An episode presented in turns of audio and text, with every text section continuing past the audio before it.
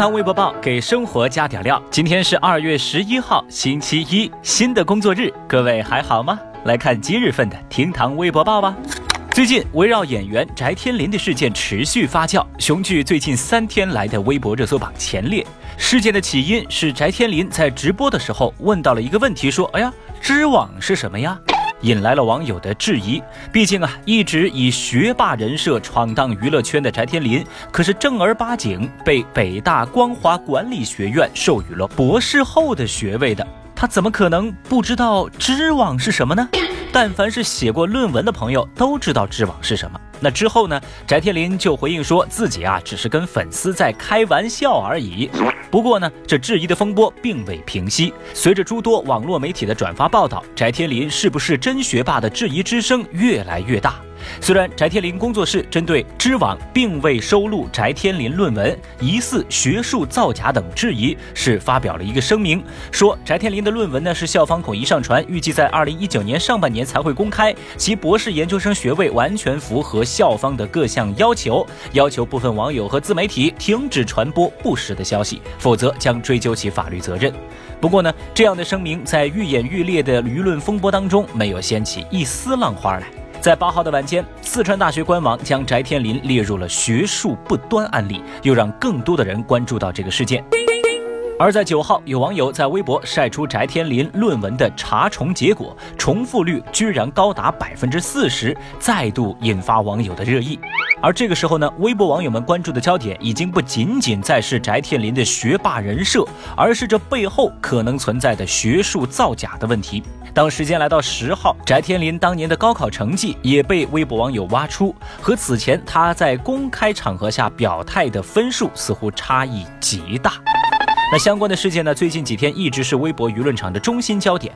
哎呀，要我说呢，现在明星人设崩塌呢，也不是什么新鲜事儿。不过这事儿具体到翟天临的身上，要我说呢，他不过是某种潜规则的受益者而已。这事儿呢，还得看那些背后的学校们是怎么看。他们难道不清楚这些事情吗？哎，其实啊，咱说回这个明星人设啊，说到这儿呢，小雨开了一个脑洞，嗯，我就在想啊，有哪个电视台能不能开这么一档综艺？这个综艺节目呢，就是请明星一起来做试题、做卷子，尤其是做数学卷子啊，期末呢必须要做 PPT 来答辩，里头必须要包含课程设计，要涵盖论文发表啊，每一期节目呀就考一次试来比成绩，呃，这里面设置这个踢馆赛的赛制啊，把那些有学霸人设的明星全部都请过来啊，就来看一。看谁才是真正的学霸？我跟你说，这个综艺的名字啊，不如就叫这道题你不会吧，兄弟，坑爹呀！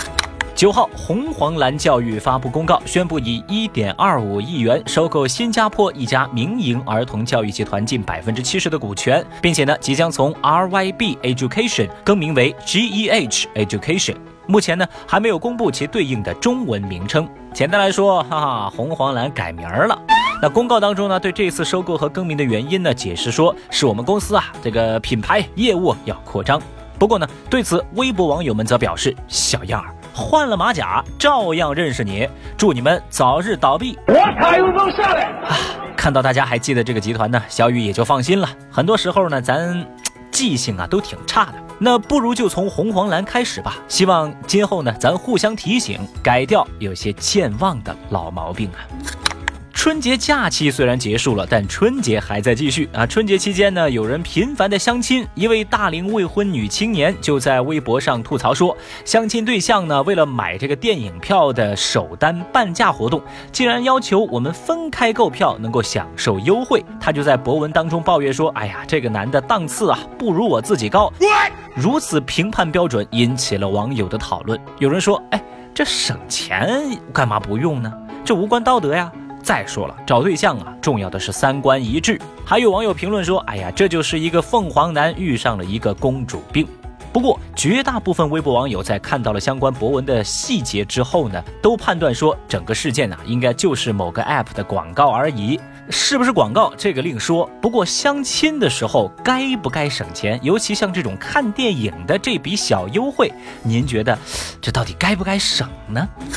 其实说到看电影啊，最近这几天大家都知道《流浪地球》口碑爆棚。那根据猫眼专业版的显示，截止到二零一九年的二月九号下午六点十七分，电影《流浪地球》总票房突破了十五亿，也是毫无争议的坐稳了春节档第一票房的宝座。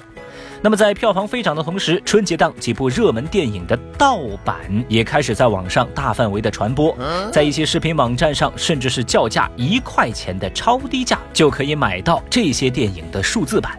对此呢，国家电影局、国家版权局在十号表态说，正在共同采取措施打击盗版，特别是影院偷拍盗版。好吧，正值美国人挥舞着知识产权大棒，一手贸易战，一手遏制华为。这个时候，再反观国内的大部分片方，面对盗版片源在网络流传，他们为什么都没有选择用法律维权呢？好吧。不说那些不开心的啊，今天的评论区就请大家来说一说，在春节您都看了哪些电影？你的观感又是如何呢？厅堂微博报，下期节目接着聊。